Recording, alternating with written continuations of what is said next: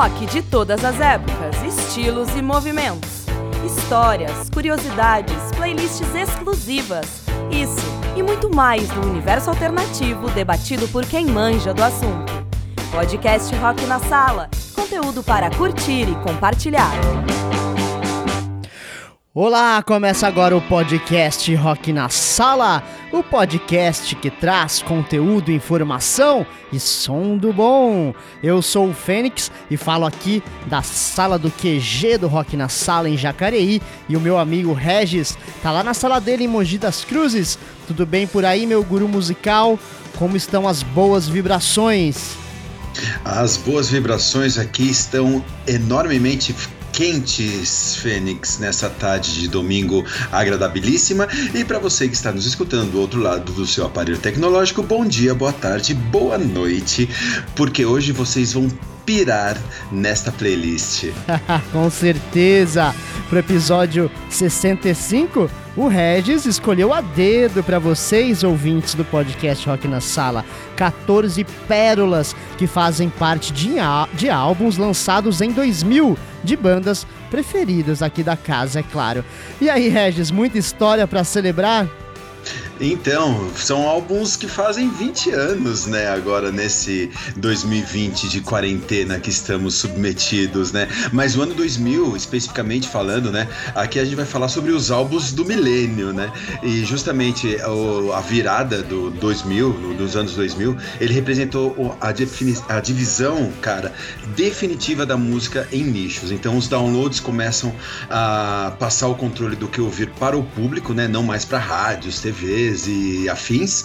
E também tem quem reclama, né, Fênix, que o rock morreu nos anos 90. É, então essas pessoas pareciam não estar atento à produção que o ano 2000 nos trouxe. Talvez aí tenha sido o último período em que bandas mais próximas ao que chamamos o rock tradicional conseguiram fazer aí alguns sucessos, né? E também ao mesmo tempo o indie ganha força e passa a soar cada vez mais híbrido, mas isso a gente vai falar um pouquinho sobre é, mais um pouquinho mais sobre isso no desenrolar aí desse número Fênix. Demais, Regis. Sentiu aí, ouvinte do podcast Rock na Sala?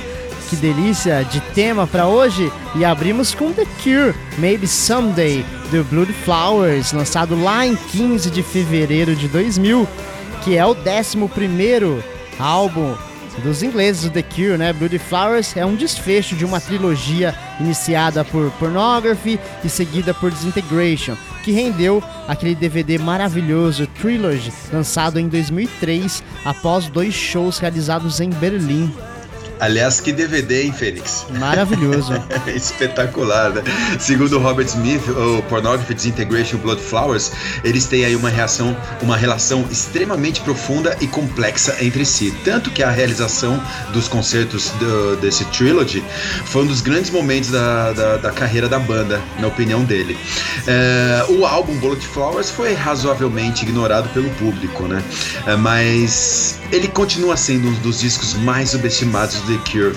Ele é aquela história, né, Fênix? Não ganhou o status de clássico, mas traz grandes, grandes canções como Watch Me Fall e essa maravilhosa Maybe Someday. Demais, demais. Regis, abrimos aqui com, com, com uma chave de ouro já, vai. Vamos abrir, não vamos fechar, não.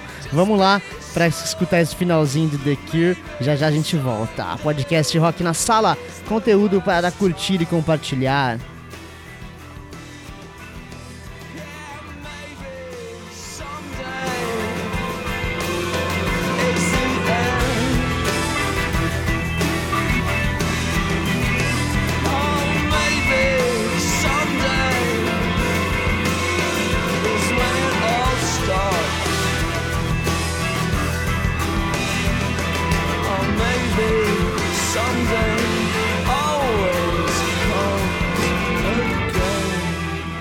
E foi bem o finalzinho mesmo aí, The Cure com Maybe Sunday. E agora a gente já, já vai pra segunda faixa aqui escolhida pelo Regis, que é Smashing Pumpkins com The Everlast Gaze do Machina The Machine of God, lançado lá em 29 de fevereiro.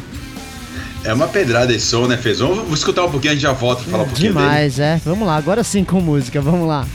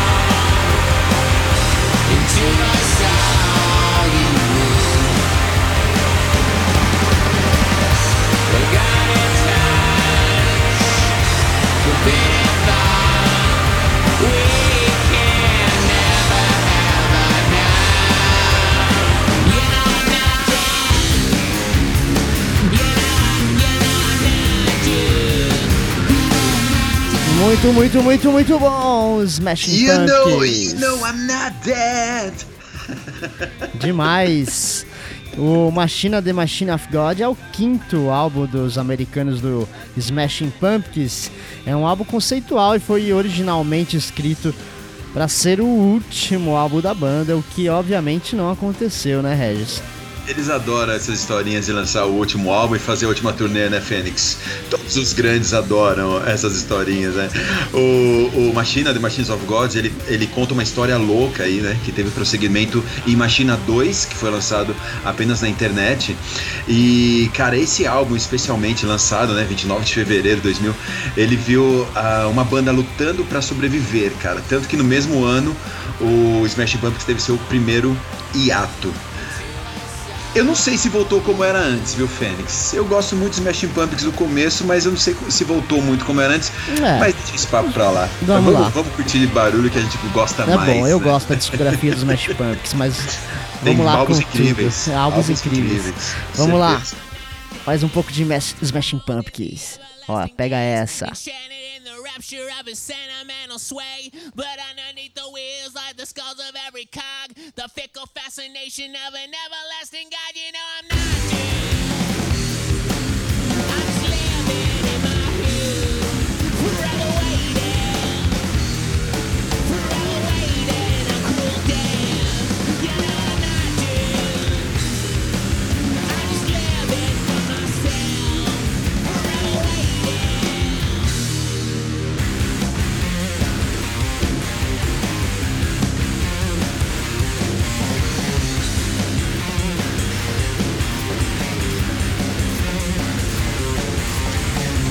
Pedrada, né, Fênix? Que isso, timbres únicos demais, Smash Pumpkins. Sensacional. E aqui, Fênix, é, de fevereiro eu, eu dei um pulinho, eu fui para abril, 25 de abril, foi lançado um disco chamado Nadando com os Tubarões. Conhece? Demais, hein? Demais. É o terceiro álbum, né, dos Santistas aí, Charlie Brown Jr., que se firma de vez no cenário brasileiro, com os hits Não É Sério, Rubão, e tudo mudar, né? Se aproximando aí do rap hip hop, trazendo participações de expoentes do estilo como Sabotage, RZO e Negrali. Foi quando tudo estourou aí pro Charlie Brown Jr. É, esse disco foi. É, nesse disco foi que eles é, já tinham controle da carreira é, em mãos. Né? E esse disco, Nadando com os Tubarões, levou disco de ouro. Foi o último com a formação original da banda e é tido como a obra sonora que melhor captou o espírito juvenil justamente dessa virada do século.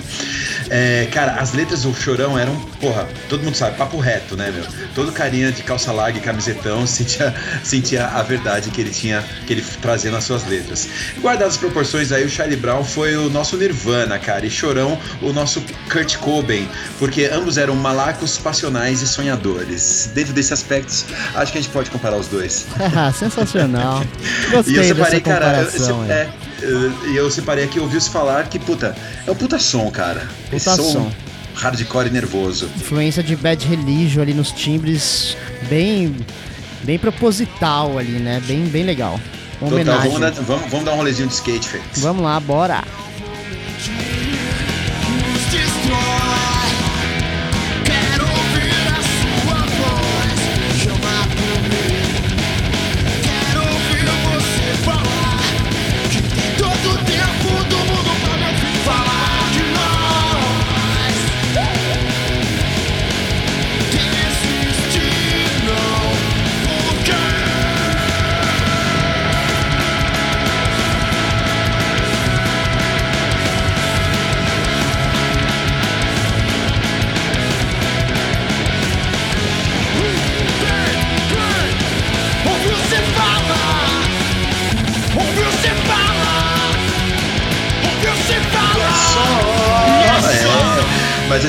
Continua no litoral, Fênix. Saímos de Santos e vamos pro Rio. Rio de Janeiro agora com eles, Planet Hemp. Quem tem seda, Regis, lá do A Invasão do Sagaz Homem Fumaça, lançado em maio de 2000 que é o terceiro álbum dos Cariocas, foi produzido por Mário Caldato Jr. e conquistou a crítica como o melhor trabalho do Planet, tendo a faixa Esquadrilha da Fumaça como um dos maiores hits da banda, mas preferimos essa Ode Smoking Ledas e Colomis, né, Regis? Papelitos e tudo mais. Ay, aleluya hermano, vamos a formarnos ese porro, ponerle un poquito de mostarcita y nos vamos a formar el cuerpo de Marley. No quiero saber nada más, Fénix, solo quiero saber quién te seda. Eu tenho! Brothers, irmãos, irmãos Represento todos aqueles chapados no chão E disso eu entendo bem, prensadinho solto Manga rosa, cabrão e racha coco Bagulho, ponta, bagana, aperta um Palavras que no meu vocabulário são comuns Pego o bonde, viajo pelo meu pensamento Começo rápido, rápido, acabo lento e fudão, não tem colombinha nem papel de pão. Já tô com bagulho de chavado na palma da mão. Não quero saber de mais nada, só quero saber. Quem tem seda? Quem tem seda?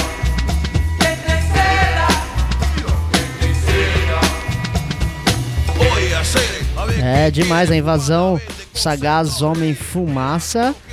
É. É um posicionamento firme e forte de uma banda que levou porrada, foi presa, teve a carreira sabotada por diversas forças e ainda não se rendeu, né, Regis? Bateu o pé na porta criticando os poderosos com uma coragem que não vemos agora, né, em 2020. A música anda muito bundona. Eu acho que ninguém deles tem seda, Fênix. tá faltando?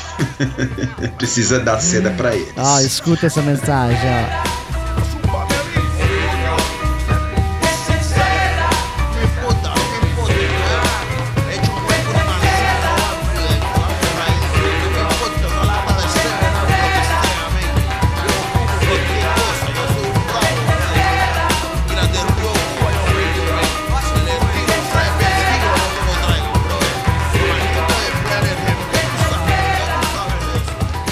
Listo, meu irmão, recadito dado. Vamos agora a Seattle, Fênix. Bora, vamos pra lá, pra mais no uma dia 16 pérola. de maio, no dia 16 de maio foi lançado o álbum Binaurals do Pearl Jam. E, cara, eu separei aqui uma música que eu gosto muito desse álbum, ah, Insignificance. Vamos dar uma sacadinha nela, Fênix, a gente já volta pra falar Vamos um pouquinho lá. sobre Pearl Jam nos anos 2000. Com certeza. Podcast Rock na Sala. Conteúdo para curtir e compartilhar.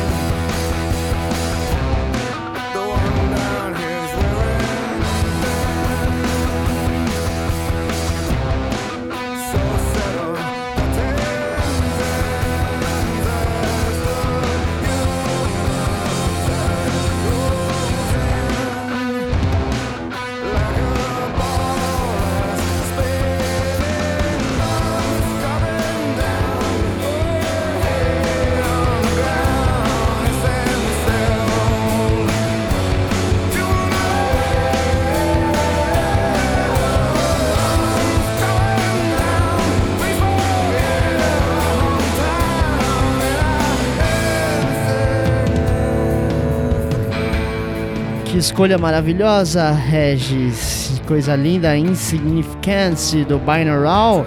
É o sexto álbum dos americanos. Estreou número 2 da Billboard, número 200, Billboard 200 e ganhou ouro nos Estados Unidos. Foi feito durante uma época cheia de obstáculos para a banda, com o guitar Mike McCready entrando em rehab para tratar seu vício em medicamentos prescritos e Ed Vedder sofrendo um bloqueio criativo aí na época. É, essa época foi meio pesada pra banda, cara. E, assim, como parte da banda tava passando aí por, pelos períodos difíceis, né, na vida pessoal, o Binaural surge como uma proposta mais experimental e, cara, não caiu exatamente nas graças dos fãs do Pearl Jam. Mesmo assim, a estreia de Matt Cameron na banda trouxe faixas muito interessantes como Light Years, uh, Evacuation, Nothing As It Seems, que chegou até tocar no rádio, e essa cativante Insignificance, porque é, quando a gente vai fazer o podcast Rock na Sala, a gente pega a música que não tocou tanto, mas que é bem legal no álbum, né, Fênix? Com certeza, essa é a magia do podcast Rock na Sala, caro ouvinte. Vamos lá pegar esse finalzinho de Perdiana aqui, vai lá.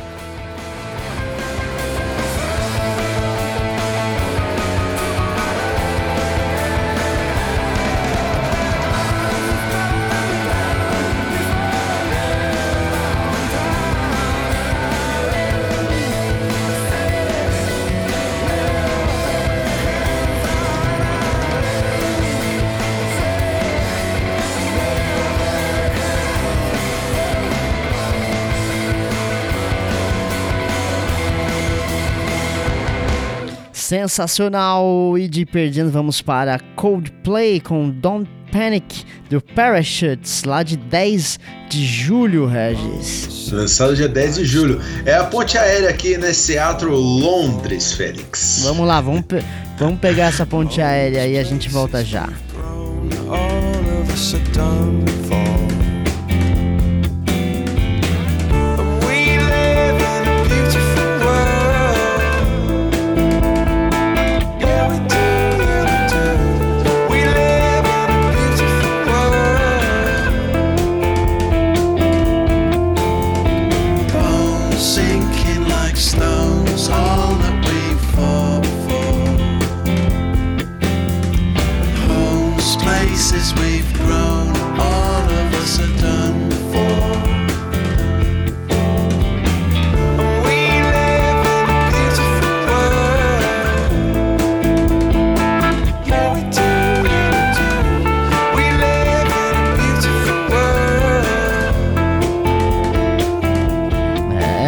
Parachutes.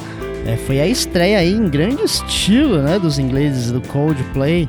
É, o Parachutes rapidamente alcançou o número 1 um nos charts britânicos e ganhou dezena de, dezenas de discos de ouro e platina pela Europa, América, Américas, né? E Oceania, vendendo milhões de cópias pelo mundo.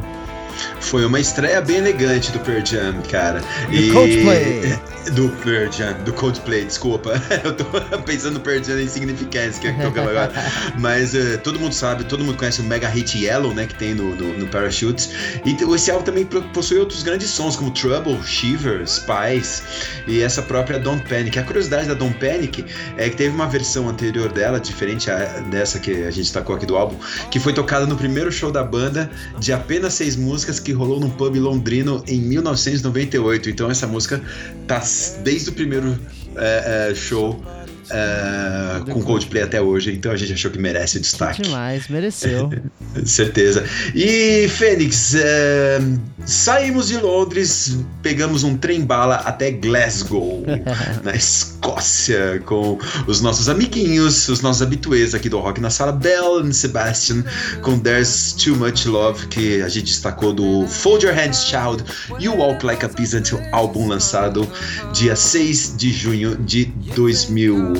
Celinho, Esmério, pai de Raul, esta vai para você, meu querido. vamos lá, vamos curtir esse velho Sebastian. I could dance all night like I'm a soul boy. But you know I'd rather drag myself across the dance floor. I feel like dancing on my own. Where no one knows me and where I cause offense just by the way I look. And when I come to blows, when I am numbering my foes, just hope that you are on my side, my dear. But it's best to finish as it started, with my face head down, just staring at the brown for my and not to look around. I can't hide my feelings from you now. There's too much love to go around these days. You say I've got another face. That's not a fault of mine these days. I'm brutal, honest, and afraid of you. It's safer not to look around. Hide my feelings from you now. There's too much love to go around these days. You say I've got another face. That's not a fault of mine these days. I'm honest, brutal, and. I'm honest, brutal and afraid of you. As poesias sempre maravilhosas eh, de Stuart Murdoch. Uh, Fold Your Hands, Child, You Walk Like a Peasant é o quarto álbum do septeto, do então septeto escocês, lançado pela Gypster Records e distribuído aqui no Brasil pela Trama, sobre, sobre a então tutela artística do nosso saudoso Kid Vinil Félix. Demais, o álbum teve uma recepção favorável por parte da crítica, trazendo arrebatadores arranjos suntuosos para melodias simples, né, meu característica aí do Bad Sebastian. Seu Total. título, Dobre as mãos, criança. Você anda como um camponês. Veio de uma escrita de um banheiro público que ele, né, Stuart Murdoch, trouxe de alguma bebedeira aí, um, um pub britânico da vida. Porque esses escoceses tomam uísque, viu, Fênix? e voltamos para a América, Fênix. Em junho, 20 de junho de 2000, foi lançado que álbum, Fênix? O Distel. Distel, sensacional. do duo maravilhoso The White Stripes. E aqui separamos Apple Blossom. Vamos escutar, né, Regis? Demorou. What you're thinking. Cause just when the boat is sinking, a little light is blinking, and I will come and rescue you. Lots of girls walk around in tears, but that's not for you. You've been looking all around for years for someone to tell your troubles to. Come with me and talk a while. Let me see your pretty little smile. Put your troubles in a little pile, and I sort 'em out for you.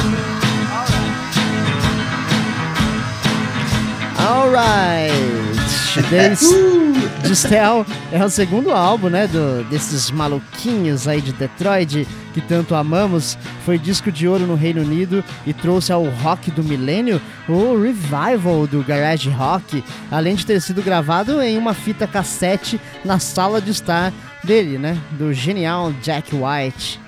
Sempre ele, né, Fênix? Sempre ele. As melhores ideias. A melhores. E o Distel, ele foi nomeado, ele teve esse nome, né, em homenagem à vanguarda artística holandesa neoclassicista, que eles citam aí como fonte da, da sua imagem aquela questão do branco e do vermelho mínimo, né? E o álbum ainda é tratado pelos fãs como um clássico incompreendido e foi lançado no mesmo dia do White Pony do Deftones que falaremos daqui a pouquinho. Mas você que é amante eh, de cinema já lembrou, né, que Apple Blossom, Apple Blossom foi usada no filme Os Oito Odiados do mestre Tarantino. Hum, sensacional. Espetacular. E continuamos na- nos Estados Unidos, Fênix. Ah, agora com eles, com eles, os caras que gostam de frequentar um desertinho aí. desertinho. E é le- legal que os caras que frequentam o deserto, eles lançaram esse disco Rated Air, ah, 6 de junho, que foi lançado no mesmo dia do Belly Sebastian que a gente tocou agora há pouco. Então são Sensacional. dois álbuns incríveis lançados no mesmo dia. Lançou, rendeu a primeira tour do, do Queen Stone Age pelo Brasil, no Rock in Rio 2001, aquele fatídico quando Nick Oliveri, então baixista, foi preso por ter tocado Peladão, primeira página da Folha de São Paulo, coisa linda, espetacular. Saudade Sensacional. desses rock and roll, dessas atitudes rock and roll, Com Fênix. certeza. Vamos lá escutar um pouquinho ele, Josh Homme, com o seu Queens of the Stone Age. Separamos aqui Better Living Through Chemistry. Vamos lá, a gente volta já. That blood is not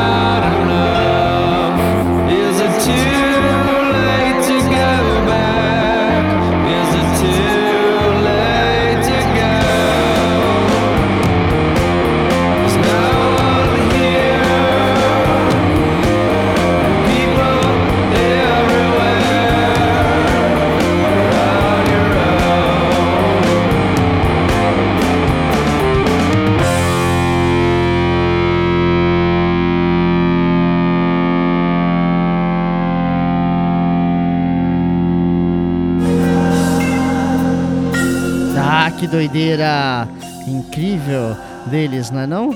Coisa linda, coisa espetacular, cara. É, com o Raider R, né? Já o Queens of the Stone Age já, já estava estabelecido aí no underground e tal. E aí eles chegam ao mainstream e chutam geral com este incrível aí segundo disco de estúdio, né? Um dos seus discos mais elogiados, que resultou em uma mistura única de melodia com toda a sujeira e poeira lá do deserto e do stoner rock. Referência total, né, cara? E o Rated R trouxe ainda singles uh, poderosíssimos, cara, é, do qual eu destaco The Lost Art of Keeping a Secret, a própria Feel Good Hit of the Summer, maravilhosa, uh, incrível In the Fade, que inicia a parceria duradoura do Queens com o Mark Lanigan. E essa inacreditável, cara, Better Live Through Chemistry, porra, entre as melhores, né, meu? Não tenho o que dizer. Vamos lá, vamos escutar o finalzinho aqui. Pega essa!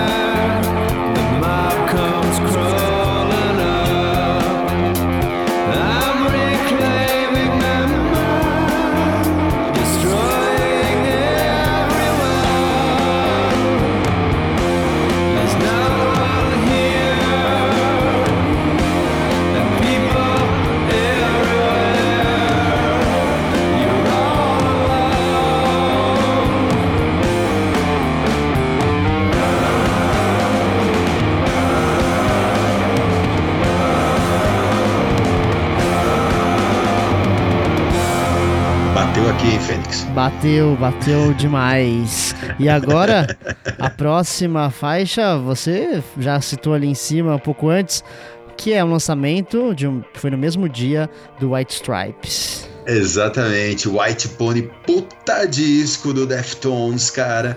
Knife Party, puta música. Então vamos escutar que a gente já volta, Fênix. Ah, bora.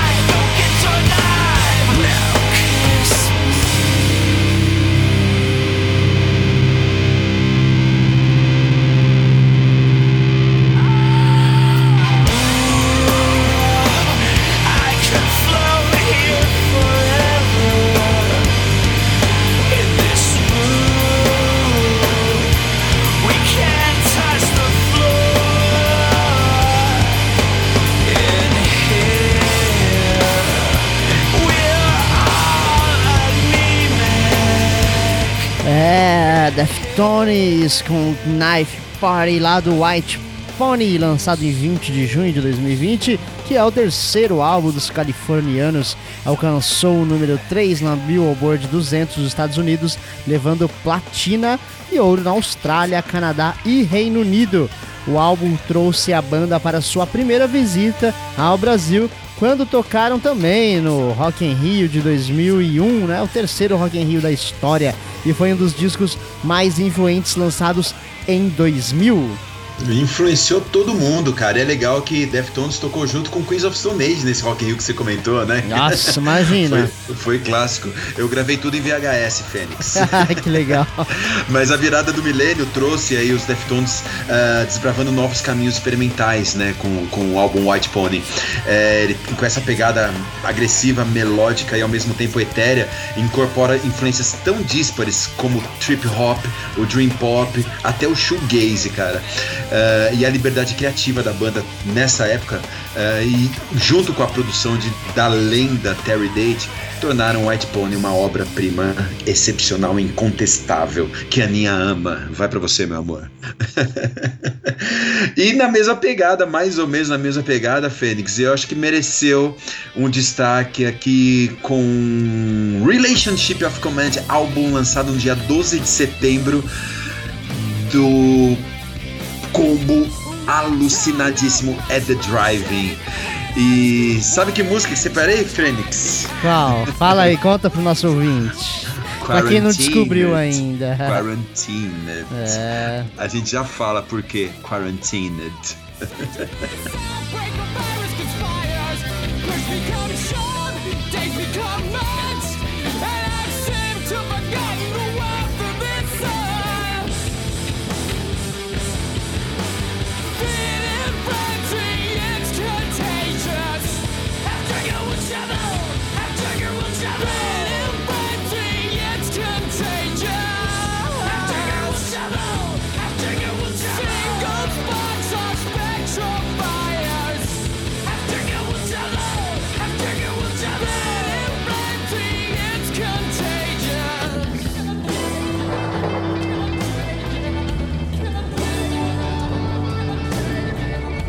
É, Relationship of Common, lançado lá em 12 de setembro, é o terceiro álbum cheio desses malucos texanos.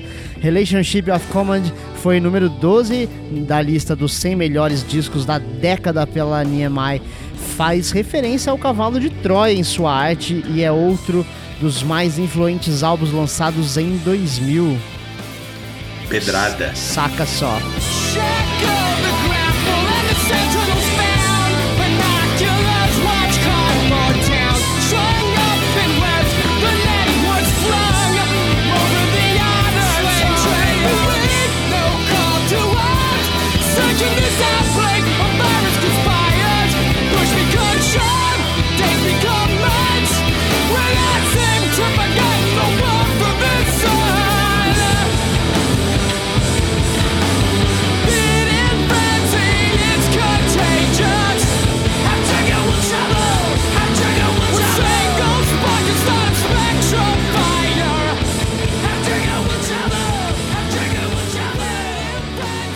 É, At the Driving, Regis.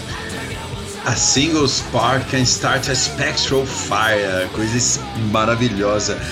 O, eles, né, pioneiros né, do post-hardcore, o Ed Driving chega ao topo com essa peça espetacular e cumprem o que, prometer, o que prometeram ah, quando eles compactuaram lá início de carreira, eh, que terminariam com a, a banda quando ela atingisse seu auge, cara, loucura, né? Foi exatamente o que aconteceu em 2001, quando interromperam bruscamente Satura, alegando uma combinação de, de exageros.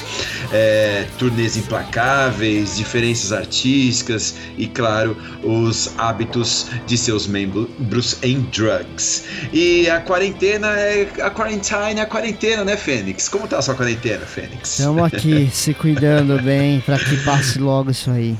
E ouvindo música boa no podcast Rock na Sala. Sempre. Setembro, 26 de setembro dos- de 2000, Fênix. ah, Max Cavaleira pegou a sua Soulfly e lançou o álbum chamado Primitive. É, Primitive, que é o segundo álbum, né, do, do combo americano liderado pelo Belzontin, Max Cavaleira, em sua empreitada pós-sepultura aí, né? Traz uma mistura incendiária de groove metal, reggae roots jamaicano, ritmos tribais, berimbau brasileiro e tudo mais, né? Esse disco é super recomendado, é uma pedrada, cara. Primitive, ele é recheado de convidados. É, entre eles, Tino Moreno, né, do Deftones, Corey Taylor, do Slipknot, Tom Araya, do Slayer, e ele, o filho do homem, né, Sean Lennon, que também produziu o, o álbum Primitive. É, o Sean Lennon também escreveu com o Max essa canção do filho, Song Song, que está, estamos ouvindo aqui ao fundo. E eles têm esse lance em comum, tanto o Sean Lennon quanto o Max Cavaleira, ambos é, perderam seus pais muito cedo, né? E a participação do Sean deu ao Primitive essa sensação de alternativo, né? Só que o álbum é essencial- essencialmente metal, Não, cara. demais. É uma obra espetacular que você deve conferir aí no seu Spotify mais próximo, assim como o podcast Rock na Sala, que sempre traz muita informação para vocês, ouvintes. Vamos lá curtir Soulfly e já já a gente volta para a reta final aqui do episódio 65. Vamos lá.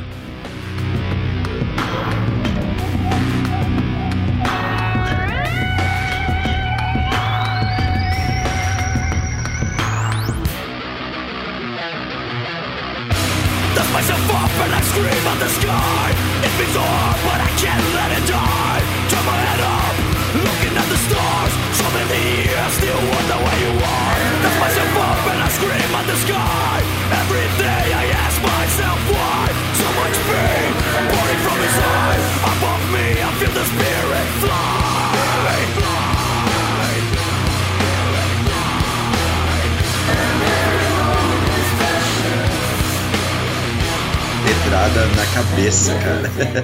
Pedrada. E Fênix, pra essa reta final aqui eu separei duas bandinhas do coração, tanto sua quanto minha, quanto do Rock na Sala, quanto de quem está ouvindo.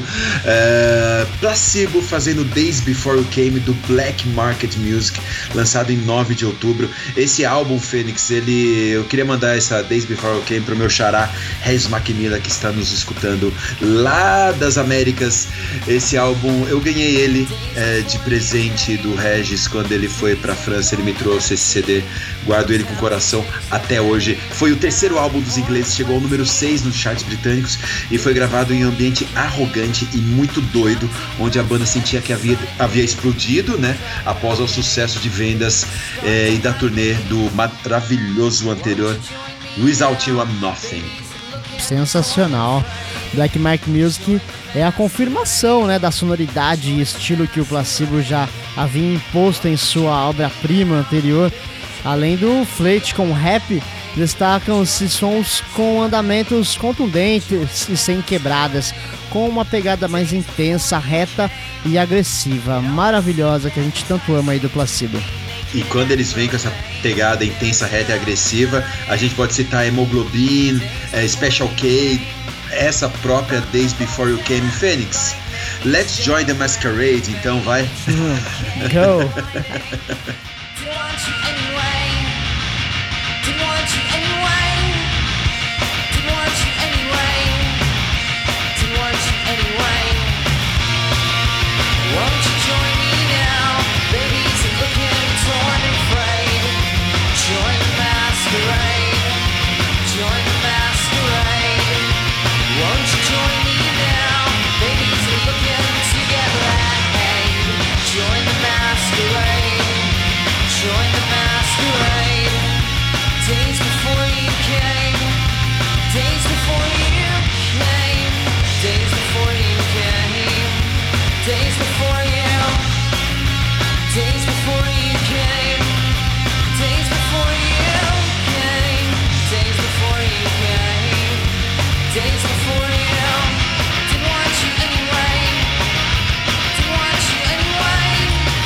Pedrada, uma pérola, coisa linda, Placebo, banda preferida da casa com certeza. Banda preferida atrás de bandas preferidas, né, Fênix? E eu, eu resolvi fechar essa curtíssima seleção de álbuns lançados em 2000. Cara, isso não é nada, né? É, é, é muito, é muito ingrato fazer essas playlists, porque falta sempre tanta coisa, cara. Com certeza. A gente tenta sintetizar o máximo possível, né? E, cara, eu queria agradecer também, é, Fênix, por mais esse programa, agradecer você que está nos escutando e falar que essa última escolha é, ele revolucionou. O KJ ele revolucionou, ele trouxe novas formas de produzir música e na opinião desse humilde podcast ou desse humilde Regis que vos fala, é, eu não acho nenhum exagero chamar KJ de álbum mais influente do milênio. É, cara, esse esse petardo, esse petardo tá entre o, os discos do Radiohead mais experimentais e mais progressistas, não só do Radiohead como também é, do seu tempo. Idiotech é o som e todos os shows que eu fui do Radiohead eu tive a oportunidade de pirar Idiotech. Que coisa maravilhosa, Regis. E não é, não é por pouco, né, que ficou por número um aí, foi número um nos charts e listas Total. especializados do mundo inteiro. É, este quarto álbum aí, né, do Radiohead, nasceu clássico e como tal continuará atemporal ouvinte do podcast Rock na Sala. Muito obrigado você que ficou até o finalzinho aqui com a gente do episódio 65. Muito obrigado mesmo. Continue vibrando com a gente porque a gente adora fazer isso daqui. Obrigado, Regis, por mais um programa. Um beijo. Valeu, Fênix, valeu, ouvinte é, e amigo do Rock na Sala. Logo mais a gente volta com mais playlists, mais entrevistas e mais quitutes interessantíssimos para vocês. É isso aí, tchau!